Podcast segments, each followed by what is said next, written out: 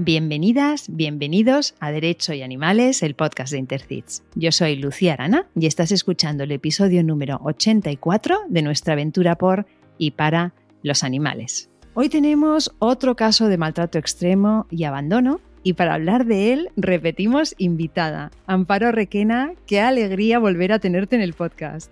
Lo mismo te digo, encantadísima de volver a estar aquí. Ojalá fuera con otros temas, pero, pero bueno, encantada de estar aquí contigo. Eres vicepresidenta de la sección de Derecho Animal del Ilustre Colegio de Abogados de Valencia, sección de la que fuiste también la creadora. Presidenta y coordinadora del Departamento Jurídico de la Protectora Modepran, fundadora y presidenta de Abada, Abogados Valencianos en Defensa Animal. Eres asimismo ponente habitual en congresos y eventos relacionados con la protección animal y miembro de Intercits. En relación con la defensa de los derechos humanos, eres jurista en el Centro de Reeducación de Menores Jaime I de Picasen, Valencia, y miembro de la Coordinadora de Profesionales por la Prevención de Abusos, COPA.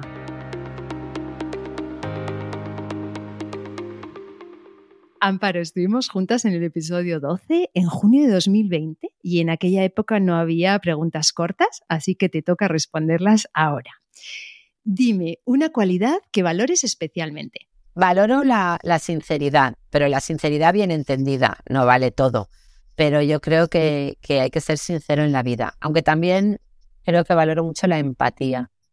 Me encanta la empatía y creo que si todo el mundo fuera más empático, no viviríamos el horror que vivimos. Algo que a todo el mundo le gusta, pero que tú detestas. Hay determinada música que detesto, eh, detesto, y hay gente que le gusta, hay gente que le gusta el reggaetón y le gusta el rap, y yo lo detesto, además no lo puedo soportar.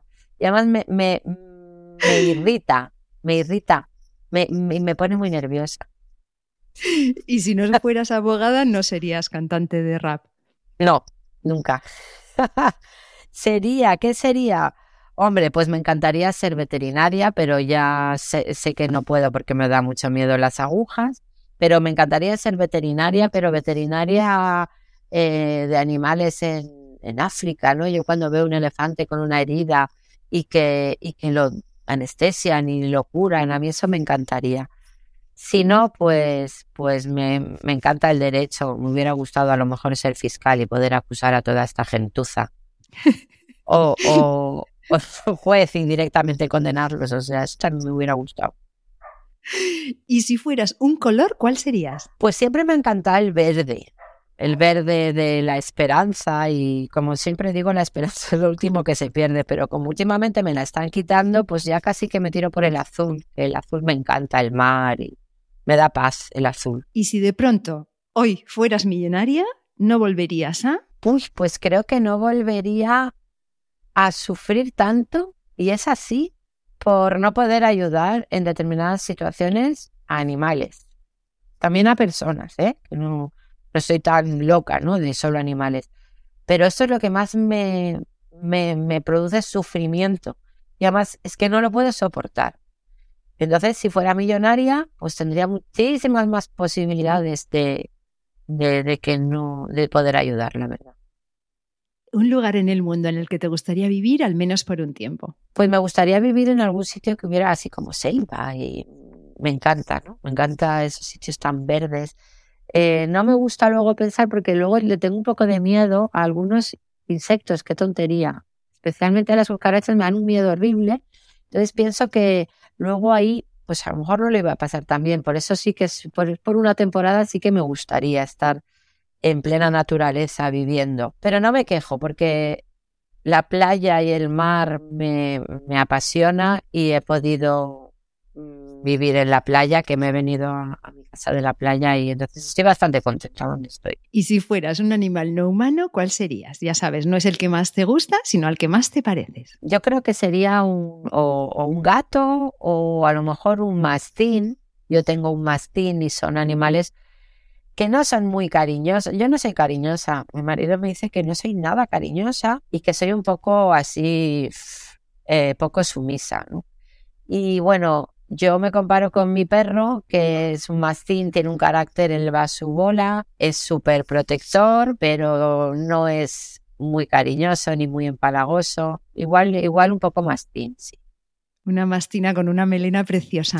Y una cosa que te guste, una que te interese y una que te apasione. Me gusta mucho viajar, pero no viajo porque a mí me gustaría viajar con, con mi familia no humana, que es un poquito extensa. Entonces, no puedo, no puedo, porque me gusta viajar, pero me gustaría viajar con ellos. Como no puedo viajar con ellos, hombre, puedo, pero no a todos los sitios que yo quisiera, pues no quiero dejarlos solos porque para eso es mi familia. Entonces, no, no puedo viajar mucho. ¿Qué me interesa? Me interesan muchísimas cosas. Me interesa mucho la historia, me parece apasionante. Me interesa muchísimo la guerra civil, fíjate, porque me parece que es algo que tenemos muy cercano y que no, no se les enseña a los niños en el colegio y esto me parece algo gravísimo, ¿no? Que algo tan cercano y tan terrorífico que hemos vivido no se les, se les muestre y se les enseñe, me interesa mucho, la verdad. Y que me apasione, algo que me apasione, pues mira, me apasiona, llegados a este momento de mi vida, me apasiona estar con mis amigos, con mis amigos y disfrutar de momentos y disfrutar de, estar con ellos y disfrutar de hacer cosas, la verdad, con los amigos de verdad, no con conocidos, con amigos. Eso me apasiona. ¿Y un consejo que le darías a tu yo adolescente? Pues un consejo le diría que aprovechara más el tiempo de, de, buena chica, de estudiar más. Yo era un poco perraca, ¿vale? Era un poco... Mastina. Un poco mastina, sí. Entonces me da rabia porque, jo, si hubiera... Si, si me hubiera esforzado más, pues a lo mejor podría haber hecho más cosas y hubiera empezado antes. Siempre he querido defender a los animales.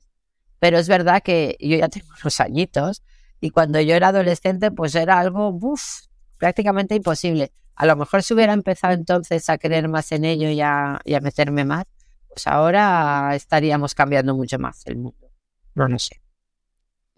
¿Eres más de series o de películas, Amparo? Bueno, pues ahora mismo soy prácticamente de nada porque no puedo, no tengo tiempo, no tengo tiempo. Me meto en demasiadas cosas y me he dado cuenta que no tengo tiempo, pero si tengo que me gustan las dos cosas. que sean series no muy largas para que no, no me, para que me dé tiempo a verlas.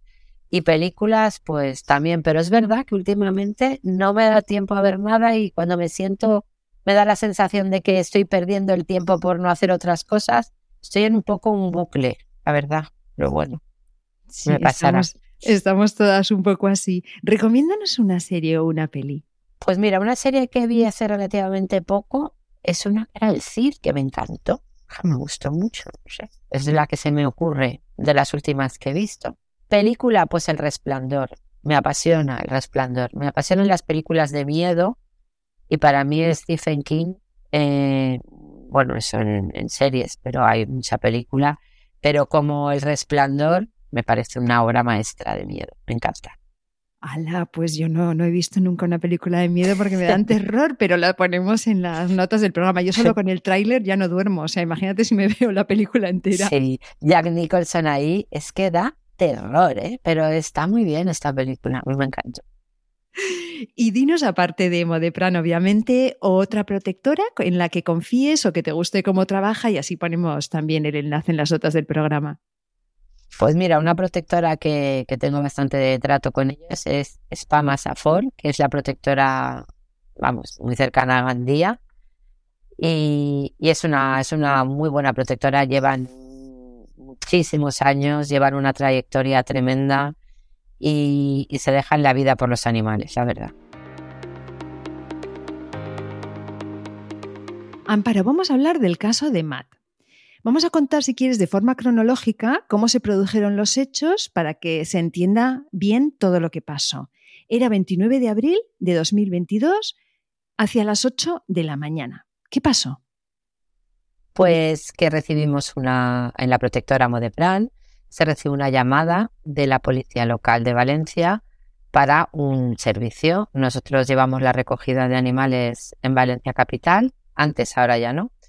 Y, y bueno, nos dicen que hay un perro eh, tirado en la calle, pues con unas condiciones terroríficas, en un estado, bueno, pues de salud malísimo, no, no, se, no se tenía ni en pie el animal y que bueno, pues que fuéramos de manera urgente a por él y eso, eso es lo que hicimos. Bueno, hicieron los operarios de, de fueron para allá y cuando vieron al animal, la verdad, se sorprendieron bastante y eso que estamos acostumbrados ya a ver el horror, pero las condiciones en que estaba Matt, eh, Matt o Atila, porque realmente Matt lo llamamos en la protectora al principio, pero luego nos enteramos que se llamaba Atila. Pues eran terribles, la verdad. O sea que el perro lo habían dejado en la calle, tengo entendido que en la puerta de un supermercado.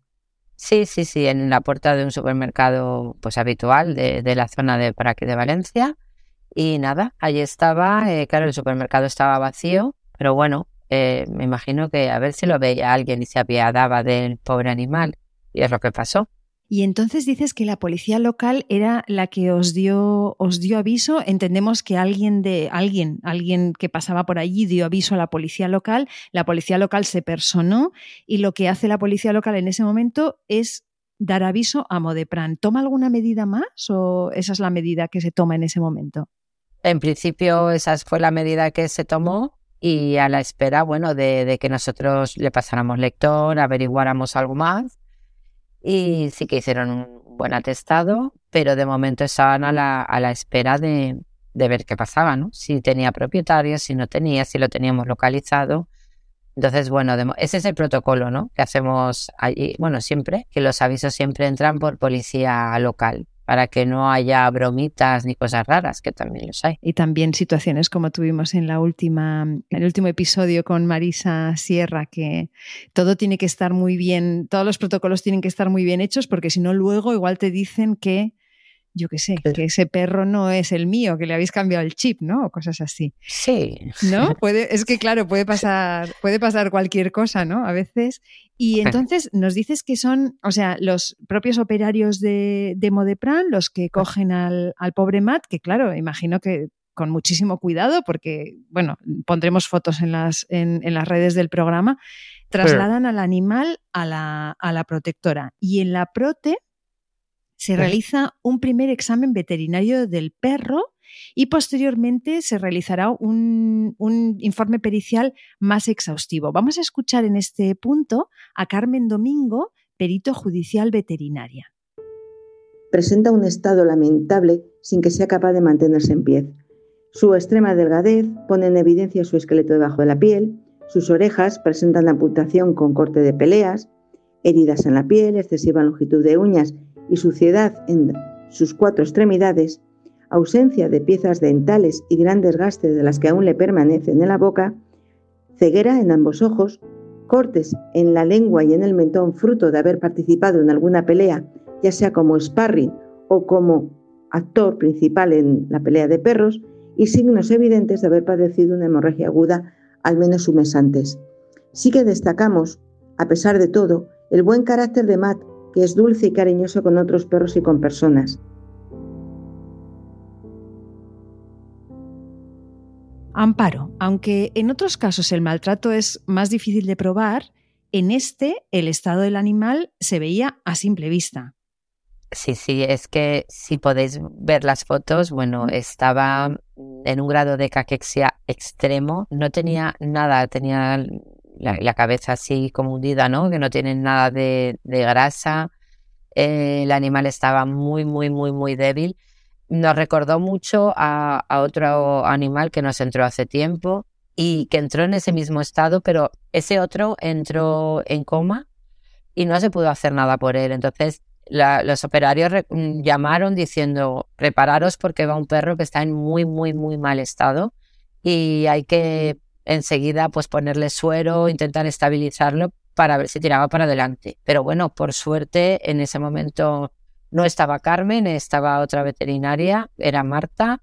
Marta lo estabilizó y, bueno, vimos que el, perro tenía ganas de vivir y bueno, fue tirando para adelante. Es que podemos decir que si no hubiera sido rescatado en ese momento, seguramente el perro bueno, estaba ya agonizando, ¿no? O sea, hubiera, hubiera muerto seguramente en ese, en ese mismo día. Bueno, no lo sabemos, ¿no? Sí, pero, pero yo creo que sí. Casi seguro que el animal, yo creo que 24 horas más no hubiera aguantado, ¿eh? Matt, a mí me gusta llamarle Matt porque me parece el nombre de la esperanza, ¿no? De la nueva vida. Matt no tenía chip, pero tenía unos colores muy distintivos en el manto. Tiene el, tenía el pecho, bueno, tiene el pecho blanco, así que se comienza a pedir colaboración ciudadana para identificar a su titular. Entonces, cuéntanos quién hace esto y cómo se hace esta búsqueda. Pues cuando nos entra un caso así tan, tan grave y encima no tenía chip, pues empezamos a movilizar teniendo ya el animal, que eso es importante porque ya sabemos que el animal está a salvo, eh, pues pedimos colaboración ciudadana a ver si alguien nos puede dar pistas sobre de dónde viene este animal, si se sabía quién era el propietario, si tenían alguna información que, pudiera, que pudiéramos utilizar para dar con el, con el propietario. Y nos llevamos la sorpresa que, que empezaron a, a, contactarnos, vamos, por todos los sitios, indicándonos quién era el propietario, cómo se llamaba, a qué se dedicaba y, bueno, eh, en ese momento pues desplegamos medios, nos metemos en redes y empezamos a ver que, que este, este individuo tenía fotos de Matt. Bueno, pues cuando Matt era un perro potente y, sanísimo. Y nos dimos cuenta que coincidía perfectamente, pues lo que decimos, ¿no? Por, por las manchas que tiene en el pecho y en las patas, con lo cual teníamos claro que era el propietario. Así que por ahí empezamos a tirar. O sea que os llega un montón de fuentes diferentes sobre, sobre este titular del perro. Aparte de, ver fotos en las redes sociales, que yo también tengo fotos en las redes sociales con mi perra Suri, el hecho es que la, información que, os refieren no es muy tranquilizadora sobre esta persona. O sea, ¿qué dicen que hace con, con los animales? Bueno, pues es una persona que se dedica a, peleas de gallos, probablemente a peleas de perros. Se le ve, son, se ven vídeos así de gallos peleando y moviendo dinero. Bueno, pues lo que es una persona que se dedica un poquito a estas cosas. Y además nos llegan audios de gente muy cercana, incluso audios de, de un colega de él hablando con él y él hablando del perro. Él diciendo que estaba escondido, que le estaban buscando, que vaya marrón, que se pensaba entregar, pero que iba a decir que, el perro se lo había dado a un amigo. Bueno, audios hasta ese punto. Ya tenemos grabaciones de él hablando del perro. Así que fenomenal. Ojalá siempre la gente eh, se entregara de esta manera. Yo creo que que todo el mundo quería hablar, todo el mundo nos quería decir cosas, pero como es una persona muy, muy conflictiva, pues, pues también todo el mundo tenía un poco de miedo. Vamos a escuchar a Carmen Domínguez valorando cómo ha llegado Matt a este estado. Desde mi punto de vista como perito, he observado en todo ello un intento malicioso por parte de su propietario de ocasionar la muerte de Matt simplemente por hambre, al considerar que este, Matt, ya no es útil, es inservible, ocasionándole en ello un sufrimiento innecesario. Todos los hallazgos no son fruto de enfermedad, sino del intento malicioso de su propietario de acabar con la vida de Matt. Pues sí, porque el animal tenía, pues como comenta Carmen, tenía lismania, tenía liquia, pero ese estado de desnutrición y aguantar a este animal en ese estado es, una falta de, bueno, pues de, cualquier respeto hacia ese animal y desde luego, pues probablemente como ya lo vio en ese estado, dijo, bueno, pues que se muera y ya está. Lo tiró a la calle para quitarse em, cualquier tipo de, relación con él y, y ya está. Muy tremendo, la verdad. Una vez identificado el titular, Modepram presenta denuncia contra él bajo la dirección letrada de la penalista Ana Cal. Y la denuncia es por dos delitos diferentes, maltrato y abandono. Cuéntanos qué dice la denuncia y dónde la presentáis. Nosotros tenemos un grupo eh, de Abada en el que hay abogados, hay procuradores, entonces cuando pusimos la, la foto, bueno, bueno, todos como locos diciendo, yo, yo sí, yo puedo hacer, eh, yo puedo llevar el procedimiento y tal. Y de las primeras que contestó fue Ana Cal, que es una, una compañera excelente y además una penalista magnífica, con lo, lo que hizo pues rápidamente redactar la denuncia con los hechos, contando pues cómo había aparecido el perro, bueno, pues todo el relato de los hechos y eh, presentó, presentamos junto con, con la procuradora Rosa Correcher, que siempre lo digo, que los procuradores, si no es por ellos, eh, pues no podríamos hacer todo lo que hacemos. Y nada, pues se movieron de manera rapidísima y presentamos la, la denuncia en Fiscalía de Medio Ambiente de Valencia. Porque, como todos sabéis, porque ya lo he dicho más de una vez y lo hemos dicho todos, en Valencia tenemos una Fiscalía de Medio Ambiente que está dirigida por nuestro fiscal Eduardo Olmedo, pues que hacen muy bien las cosas y que se toman esto en serio y que están formados, porque sabemos que no todas las fiscalías funcionan igual. Entonces nosotros enviamos la, denuncia siempre a fiscalía para que puedan instruir. Una vez presentada la, denuncia en fiscalía, eh, la fiscalía tiene seis meses para, para investigar y para instruir, siempre y cuando no se judicialice. Entonces, esto es lo que hicimos y Ana, Ana, bueno, pues relató muy bien que no era solo un delito de abandono, sino era un delito gravísimo de, de maltrato, de una omisión del deber de cuidado. Y bueno, pues presentamos la denuncia y ya está, y se quedó registrada allí. La denuncia sigue su curso, queda registrada y pocos días después os enteráis de que el titular del perro, y voy a decir el nombre, se llama Rafael Bernal, se ha entregado a la policía y ha sido puesto a disposición judicial. ¿Qué ocurre en ese momento? Él se presenta un viernes 27 de, mayo, pasa, pasa a disposición judicial y la, lo que pasa es que la policía lo detiene. ¿Vale? La policía local, viendo que estaban, bueno, pues estaba buscando a este individuo, mm, no le toma declaración y lo deja irse, lo detiene. Que por un lado está bien, pero en nuestro caso eh, esto hizo que en el momento en que lo detiene ya pasa al juzgado de guardia del, que, estaba operando en el momento, que fue el sábado. Entonces, en ese momento ya, ya se judicializa el, el asunto, ¿vale? ¿Qué pasa? Que el juez que estaba, la jueza que estaba ese día de guardia, era, creo que recordar que era instrucción 17, y había un fiscal que no era el fiscal especialista a quien habíamos presentado la denuncia. Entonces, en ese momento, pues al tener al detenido y él asumir los hechos, pues deciden que se puede hacer por un juicio rápido. Porque para hacer un juicio rápido, pues se tienen que dar una serie de circunstancias, que las posibles condenas sean menos de cinco años, bueno, tienen más requisitos, pero en este caso se daba y es para, para bueno, pues agilizar ¿no? el sistema. Con lo cual deciden que van a hacerle un juicio rápido. Esto el sábado.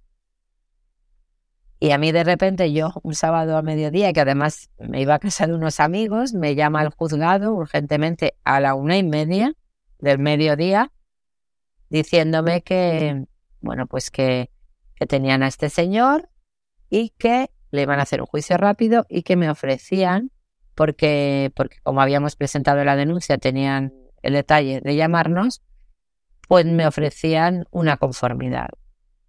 Yo, vamos, me, me, quedo horrorizada diciendo como juicio rápido, como que me ofrecen, digo, bueno, ¿qué me ofrecen? Y me dicen, me quedo perpleja, que me ofrecen eh, tres meses de multa y inhabilitación para un año. Digo, pero ¿cómo que, cómo que tres meses de multa? Sí, además a, seis euros diarios, una... Sí, sí, porque eso es lo que ofrece el fiscal, porque esto es un delito leve de abandono. Digo, vamos, ni de casualidad. Y la jueza mm, me dijo en ese momento que, que eso era lo que había y que si no estábamos conformes, teníamos que presentarnos inmediatamente en el juzgado y personarnos como acusación, porque si no iban a, iban a resolver. Bueno, ahí nos da, a mí me da un ataque de nervios.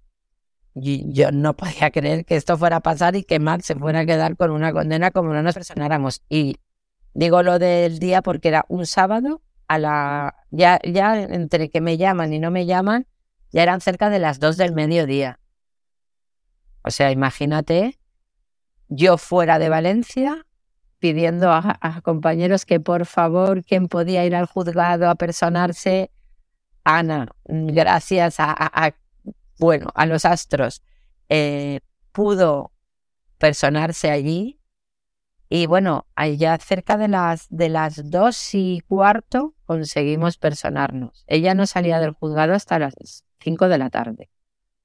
Y ahí es donde conseguimos, bueno, pues, pues paralizar, paralizar esta conformidad. ¿Cómo se consigue paralizar la conformidad? Es decir, ¿qué significa paralizarla? Significa que la acusación llega allí, la acusación llega allí, en, eh, bueno, representada por Anacal, y dice que no acepta esta conformidad a la que se ha llegado, ¿no? Es decir, el, el juicio rápido con el fiscal, con la jueza, hubieran llegado a una conformidad y tenéis la oportunidad de presentaros y decir, no, no estamos de acuerdo, de manera que eso se paraliza. ¿Es así para los que no son juristas y no, no entienden muy bien el tema procesal?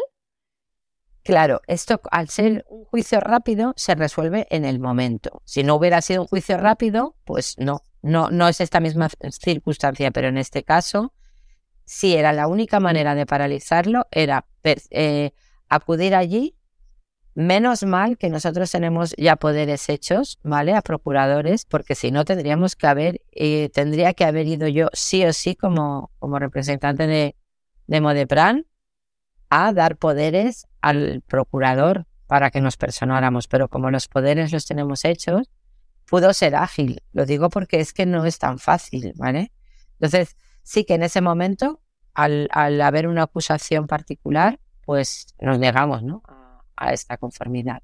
Y ahí ya se decidió, bueno, pues que no se le ofrecía. Es la única manera. Si no hubiéramos podido hacer esto, el juicio se hubiera celebrado y este señor se hubiera ido por una multa. Esto me recuerda al tristísimo caso de Timple, que pasó una cosa similar, ¿no? Salvando las distancias.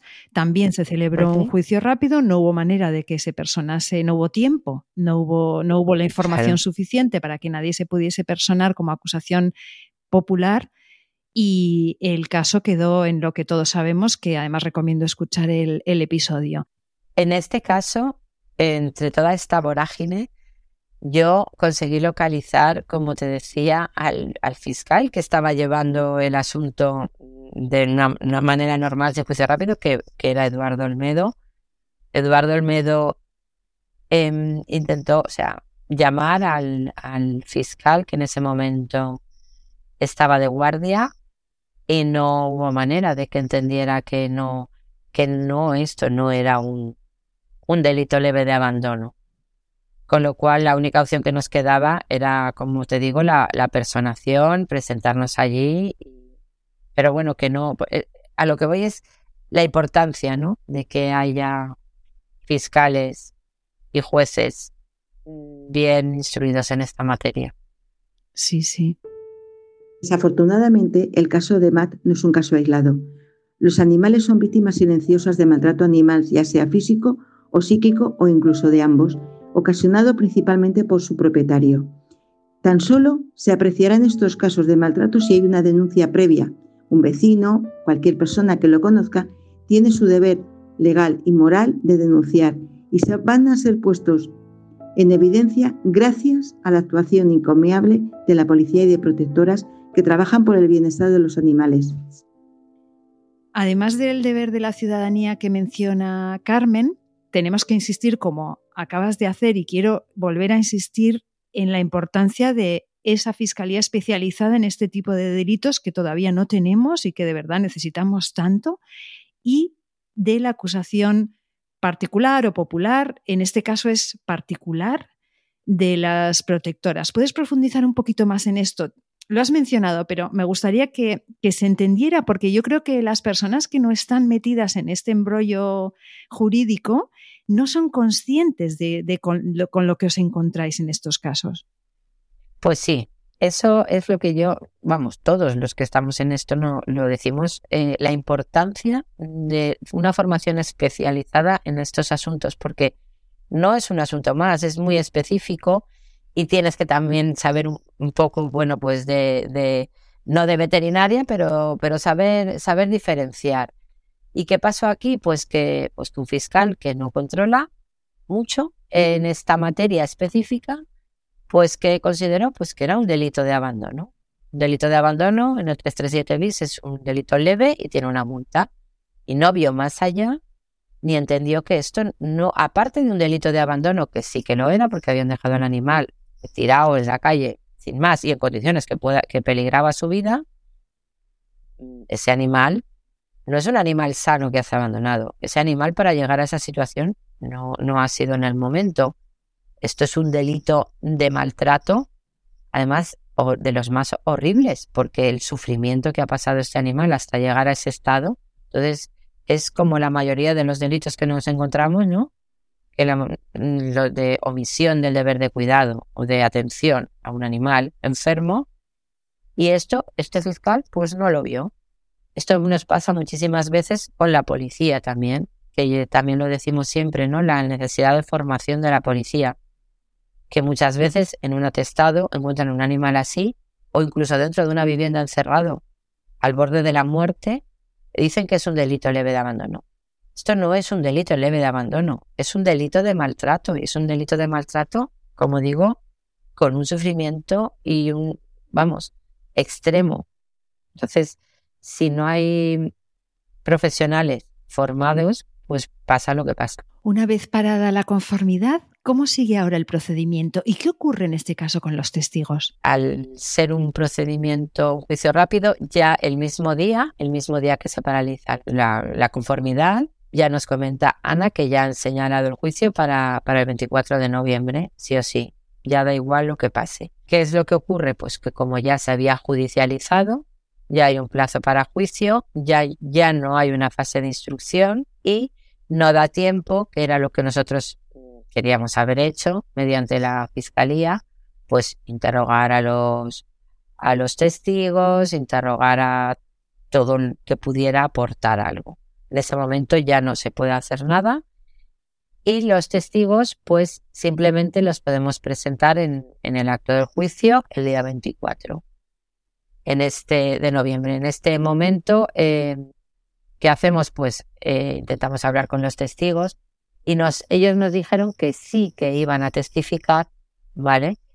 Pero que no querían de ninguna manera aparecer porque tenían miedo, vamos, todo el miedo del mundo. Esta persona es una persona muy conflictiva, esta es una persona violenta, una persona que se mueve en un ámbito de delincuencia habitual y los testigos además eran muy cercanos. Había exparejas, había amigos, entre comillas, había gente que lo conocía.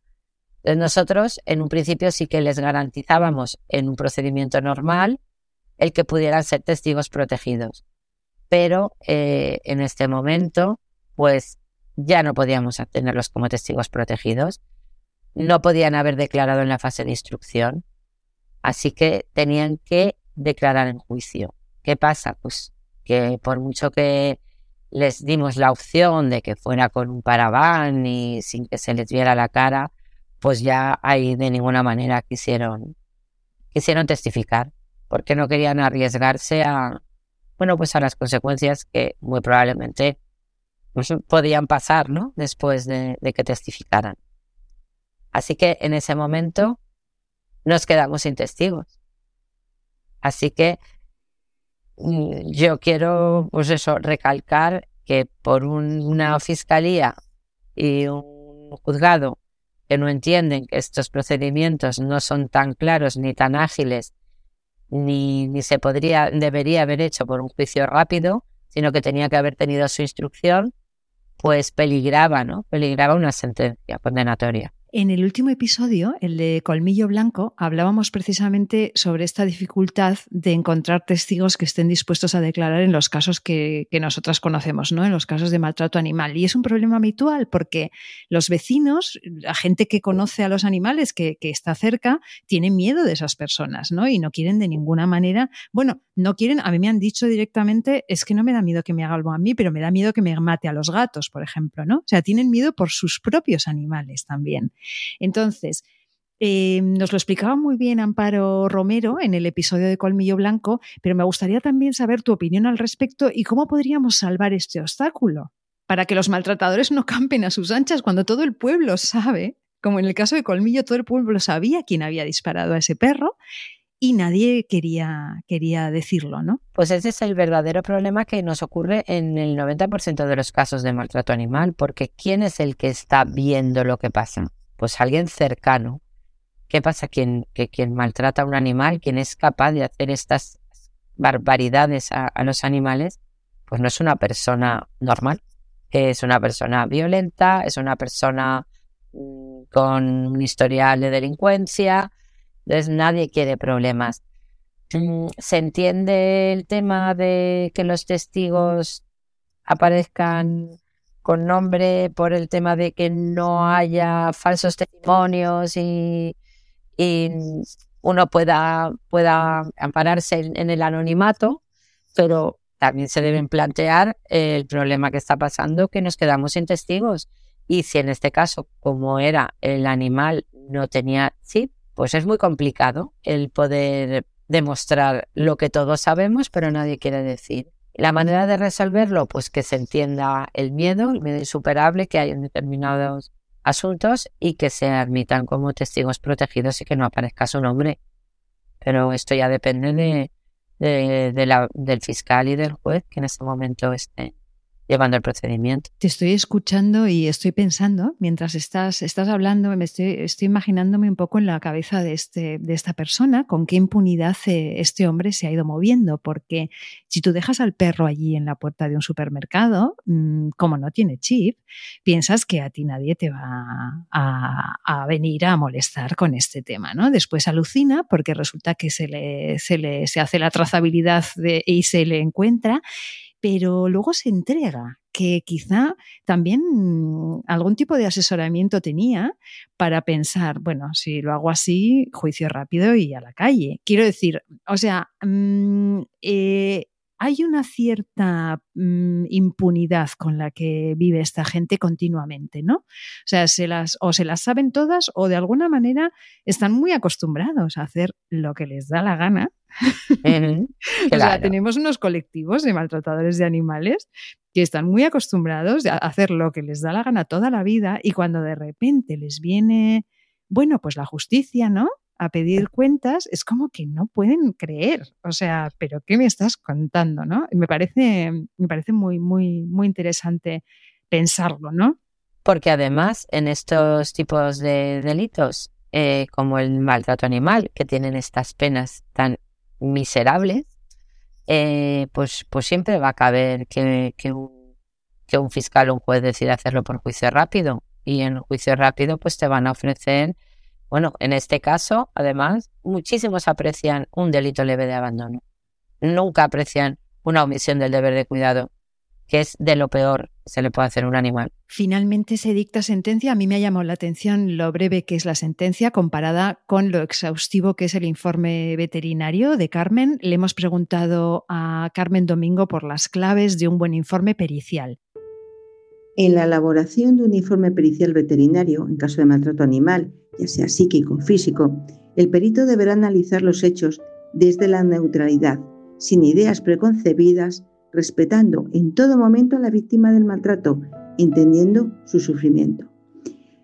El lector del informe vamos a considerar que va a ser profano en la materia veterinaria, por lo tanto la pericial deberá ser redactada con lenguaje claro, sin que hiera la sensibilidad del lector Además, deberá ser ordenado y completo en el desarrollo y análisis desde la ciencia veterinaria. Amparo, cuéntanos a qué se condena finalmente a Rafael Bernal. A Rafael Bernal se le condenó por un delito de maltrato animal a seis meses de prisión y se le inhabilitaba para el ejercicio del derecho de sufragio pasivo durante la condena, la inhabilitación especial para el ejercicio de profesión, oficio, comercio relacionado con animales y para la tenencia de animales por un periodo de tres años. Y además se le condenó al pago de las costas procesales y a la responsabilidad civil, que también hubo que pactar porque porque tristemente él decía que, no tenía dinero, que no tenía dinero, que tenía hijos, que no podía ni pasarles la pensión. Y de los 2.500, más de 2.500 euros que ya se llevaba mm, de gastos eh, para, para, recuperar a, a Matt, admitió hasta 1.800. Más no porque era imposible, inviable para él. Pero como tampoco tenía dinero, supuestamente, pues hubo que pactar a que se pagaran 1.800 euros a 50 euros al mes durante tres años. Entonces, para que pueda pagarlo en cómodos plazos. Y así quedó la sentencia. O sea, que, mm, que no, no teníamos otra.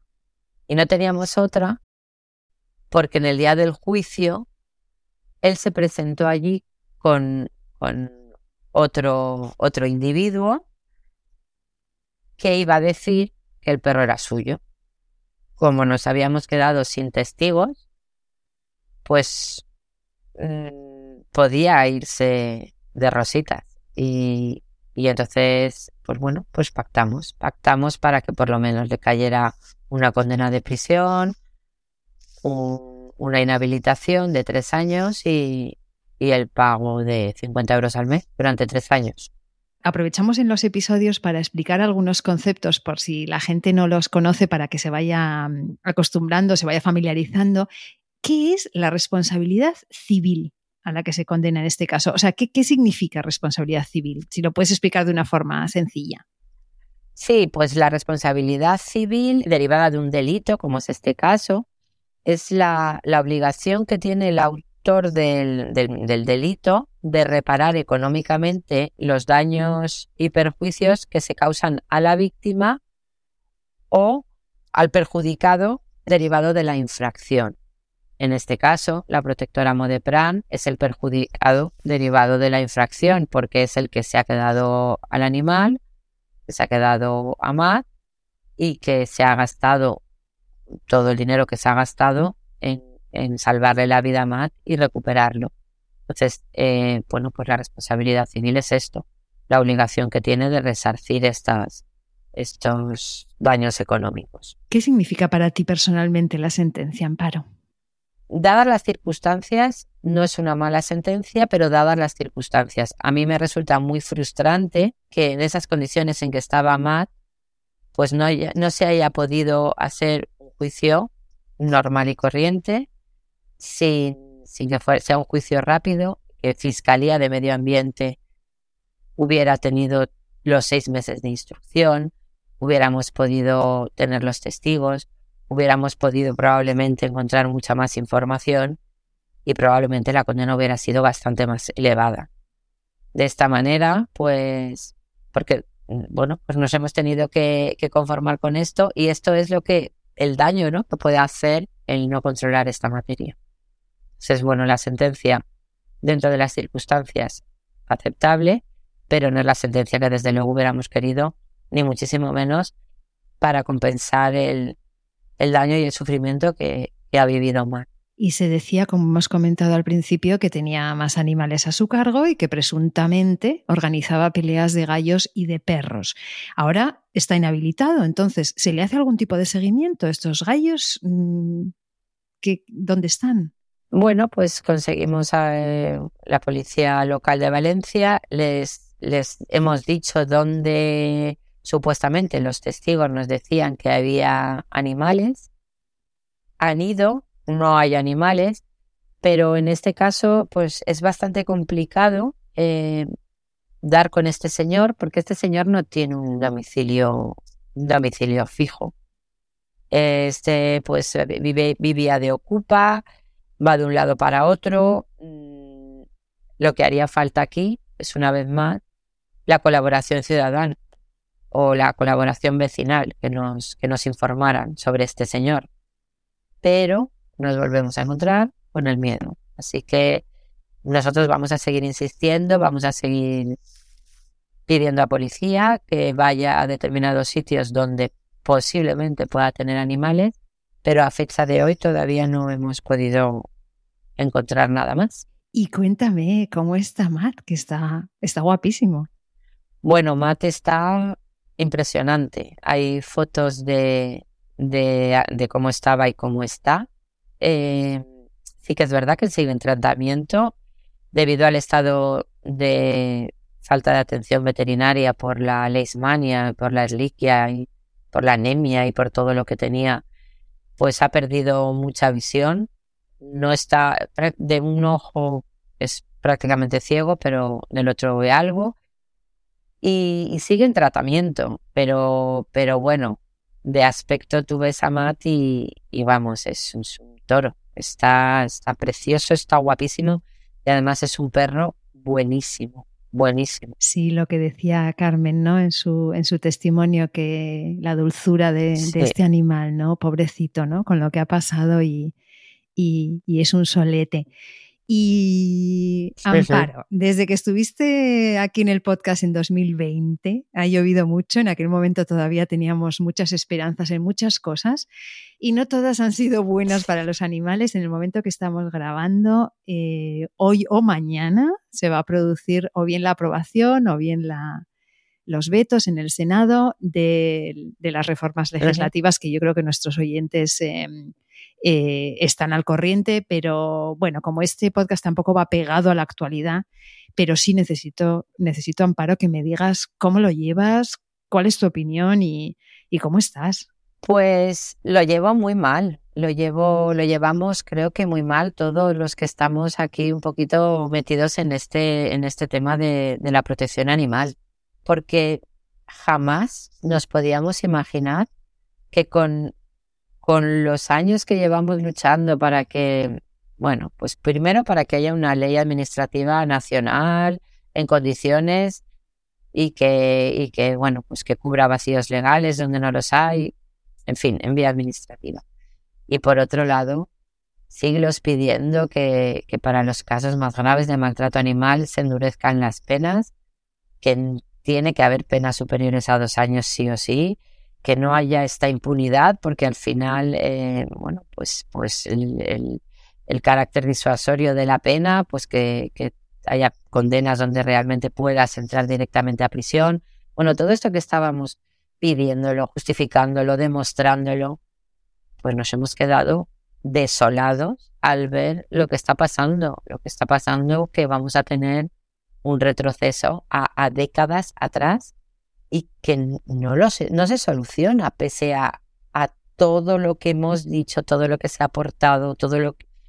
Bueno, pues, pues estamos, y estamos, aparte de decepcionados, agotados, agotados porque, porque creo que, que la sensación es de desánimo. Lo comparto mucho, lo comparto mucho, Amparo, y además em, es muy interesante porque así como hay cosas que se entiende de dónde vienen, ¿no? De toda esa presión de, del lobby de la caza en la ley administrativa, hay cosas que se entiende de dónde vienen, ¿no? Pero hay otras cosas que son cosas que no, que tienen que ver más con la técnica de la redacción de la ley. Yo no me voy a meter en jardines de, abogada que no me corresponden, pero que no se comprende. O sea, la parte del código penal yo, sinceramente, Amparo, no lo comprendo. O sea, no entiendo qué es lo que hay detrás para que, por ejemplo, no se subsane el tema de la enmienda de copa de la, del abuso sexual a los animales. No lo entiendo. O sea, y, hay cosas que no, o el tema de, del hurto, ¿no? De, que sí. me parece incomprensible. Es, es algo que no, que no, no, no quiero tampoco ser como paranoica y pensar mal, ¿no? Pero es que entonces, ¿qué es? ¿Falta de capacidad? No sé, no te quiero meter en este jardín, Amparo, porque sé que es delicado, pero... No me importa, no me importa meterme. Me parece, eh, no, es incomprensible, es inexplicable. O sea, es absolutamente inexplicable que em, expuesto por juristas, dentro de abogados, jueces, fiscales, eh, por todo el mundo explicado que esto es un problema de técnica jurídica, que si modificas unos artículos y afectan a otros hay que modificarlos. Entonces, es inexplicable. Entonces, eh, no hay, es que como no hay explicación, no se puede dar. Y falta de formación jurídica, pues qué triste que, que cuando teníamos todas las esperanzas en que, en que esto se avanzara, no haya manera humana de que hagan caso a expertos. Entonces, explicación es inexplicable. Pero es inexplicable el Código Penal y, la ley administrativa. Entendemos eh, que existe esa presión del lobby de la casa, pero eso también es inexplicable. Es inexplicable que estén legislando un lobby. No sé, eh, puede más este lobby que, que, el resto de gente que es bastante objetiva. Aquí ya no estamos hablando si, si eres pro animales o no tan pro animales. Estamos hablando de, de, de avances legislativos como tiene que ser siempre cuando se produce un cambio legislativo es para avanzar. La exposición de motivos tanto de la ley administrativa como de la modificación del Código Penal es porque sí, porque la sociedad ha avanzado, porque hay que endurecer eh, las penas y porque... Y vemos que esto es todo lo contrario. O sea, lo, de los asuntos de técnica jurídica pura y dura, bueno, es que esto no hay quien lo entienda. Pero el tema de, de no de poner la alternativa de prisión o multa, es que vamos a despenalizar el maltrato animal. Sí o sí, porque todos sabemos lo que va a pasar. Todos sabemos que, un juez, vamos, muy poquitos van a poner una condena de prisión, con lo cual si nos vamos a ir a las multas, mira lo que iba a pasar en el caso de Matt. Una multa de tres meses durante, tres meses de seis euros diarios. Esto es eh, el carácter punitivo y disuasorio esto es terrible, con lo cual al final nos tendremos que, pues conformar con una vía administrativa que ya veremos, porque encima también a los animales que más necesitan protección, los perros que más lo necesitan, tampoco se les va a poder aplicar. Así que, mm, sinceramente, esto es decepcionante y decepcionante porque no están escuchando a quien tienen que escuchar, que es mm, especialistas que están asesorando de manera objetiva. ¿Y qué podemos hacer? ¿Qué vamos a hacer desde el ámbito legal para revertir estos retrocesos? ¿Qué podemos hacer vosotros como, como expertos juristas? ¿Qué podemos hacer las activistas? ¿Qué hacemos, Amparo? qué pregunta, ¿eh? Buah, pues qué pregunta, qué pregunta, qué pregunta más horrible, porque es que a mí se me están acabando las ideas. Eh, a ver, eh, ahora mismo hasta que no decidan, pues lo que estamos haciendo, ¿no? Seguir intentándolo, seguir recogiendo firmas, seguir presentando enmiendas, seguir intentando explicar lo que es tan fácil de explicar y que nadie entiende por qué no se entiende. Y bueno, una vez este, pues ya resuelto, yo todavía tengo esperanza, fíjate. Eh, me queda poquita, ¿eh? muy poquita, pero siempre dicen que es lo último que se pierde. Y como es tan increíble que esto no se entienda, yo espero que en el último momento alguien lo entienda. Por lo menos en algunas cosas. Otras ya sabemos que están perdidas. Tal y como quede, pues seguiremos peleando, seguiremos demostrando. Yo siempre lo digo, los perros de caza que se queden fuera de la protección de la ley, también se quedarán fuera entonces de tener que recoger los, eh, los, ayuntamientos y las asociaciones protectoras, porque ya no estarán dentro de la ley. Que ya me explicarán qué van a, qué van a hacer con todos estos animales abandonados, porque están fuera de la ley. No hay obligación respecto a ellos. Creo que no han caído en el, en el problemón que se va a crear y cuando vean el problemón que se va a quedar, crear, a lo mejor pues, pues deciden modificar algo. Desde luego lo seguiremos peleando. No hay otra. Sí, vamos a recordar que en el momento que estáis escuchando este episodio ya se habrá aprobado o vetado o modificado algunas cosas en el Senado, con lo cual está todo aún en el aire. Comparto con Amparo la esperanza, porque por eso estamos en esta lucha, porque creemos firmemente que, vamos a construir entre todas un mundo, un mundo mejor y más justo y más habitable también para los animales. Y como siempre, para cerrar el programa, tenemos lo que llamamos los 30 segundos de oro para dar el mensaje que tú quieras y tus 30 segundos empiezan ya. Bueno, pues hablando de, este tema tan horrible que estamos viviendo, pues a mí me encantaría que, que la protección animal se despolitizara, ¿vale? Porque sí que es verdad que, todo es política, pero, pero, pero en este tema ya da igual lo que digan unos y digan otros, como se ha, se ha politizado tanto, vale todo, vale las mentiras que se están contando, vale alarmar a la, a la sociedad como que, que, si se aprueban estas leyes se acaba el mundo rural, pero ¿desde cuándo el mundo, o sea, la gente que protege a los animales está en contra del mundo rural? En fin, esto no es una cuestión política, es una cuestión de ética y es una cuestión moral.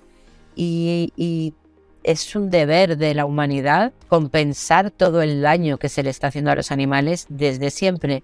Entonces, que se deje por favor de politizar. Esto es protección animal, esto es defensa de los animales y es un deber moral que tenemos. Gracias por este mensaje tan potente y tan, y tan que esconde tanta verdad. Gracias por tu trabajo incansable, Amparo. Un fortísimo abrazo y seguimos. Muy bien, muchísimas gracias a, a, ti y por estos momentitos que nos das siempre. Pues hasta aquí un nuevo episodio de Derecho y Animales en el que hemos constatado una vez más la importancia de la colaboración ciudadana y de la personación de entidades que tengan como único fin buscar la verdadera justicia para los animales. Aunque se avecinan tiempos complicados, si estás escuchando esto es porque tú tampoco piensas bajar los brazos. Gracias por estar ahí y no dudes ni un momento de que ha llegado nuestro tiempo, el tiempo de los derechos de los animales.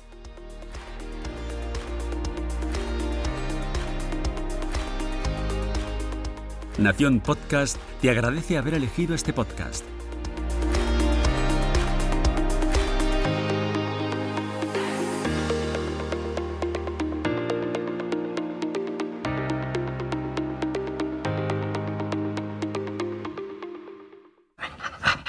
This is another iRaw podcast. We podcast to make the world a better place for animals.